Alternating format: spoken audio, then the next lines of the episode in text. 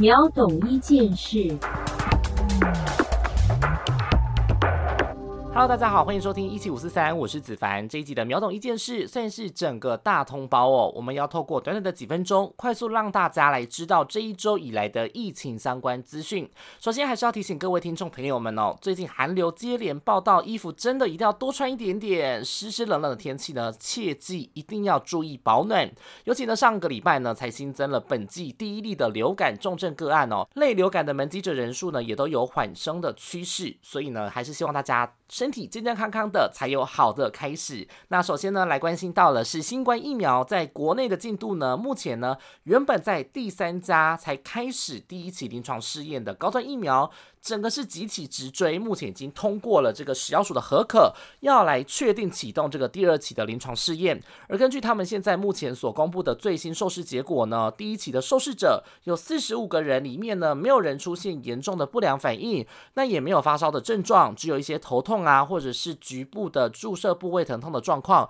所以代表呢算是十分安全。也在呢打完两剂的第十四天之后呢，都产生了中和抗体，免疫的效果呢看起来也都是十分不错。再加上呢，他们现在的优势呢是跟美国国卫院来做自转合作，所以呢，现在目前跟国外的莫德纳疫苗有部分的原料呢是采取相同的原料，所以在有效性的部分呢也是有通过了第一个关卡的考验。只是呢，这个下一关啊，第二期的难度好像是逐渐的提高了，因为呢，食药署这一次呢要求的这个受试者人数呢，要从原本本来只需要一百位到三百位左右，要一次跳到必须要找到三千七百个人来做试验，而且呢，还必须要有一定的比例，也就是六十五岁以上的长者要来施打这个新冠疫苗，所以呢，这个难度变高了。因此呢，现在目前呢，他们的目标是希望最快三个月以内呢，可以完成收案，然后呢，也跟国内的十一家医院来进行合作。预计最快最快呢，在第二季，也就是六月以前呢，就能够获得紧急使用授权。而如果是试验相当成功的话呢，今年中旬呢，就渴望可以打到这个量产的国内的新冠疫苗。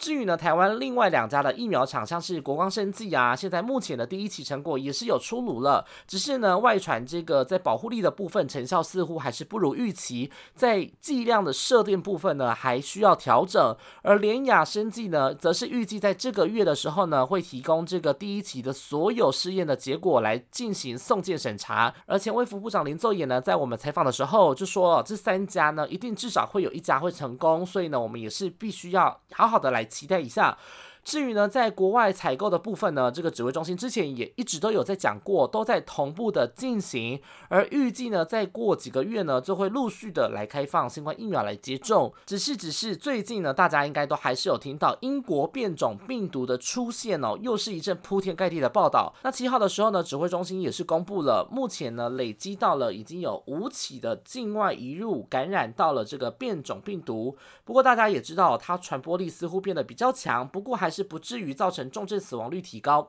再加上呢，现在目前还没有真的进入台湾社区，所以大家也是不用太过担心。但现在呢，就有国外的科学家认为说，这个英国的变异病毒株不可怕，但是呢，这个南非的变异病毒株就很有可能会影响到了疫苗的效果。但是呢，根据我们现在目前采访的部分啊，很多的国内的专家普遍都认为哦，还不至于到达那个地步，应该还会再有一段的时间才会突变到必须调整疫苗设计的阶段。而台湾呢，现在目前要防范这个变种病毒的威胁，现在大家都真的是很关心，所以呢，现在在居家检疫的部分，从十五号开始。就会来采取更严格的管制措施，要要求强制要求哦，一人一室的部分。所以呢，现在呢，我们现在大家又在吵，像是比如说后续啊，防疫旅馆量人的问题，或者是到底我在国外能不能先订到房，再买到机票，这个是相关的这些问题哦，都是接连出现。不过相对在国外啊，其实在国内的我们只要做好个人的防护，其实基本上就不用过度紧张。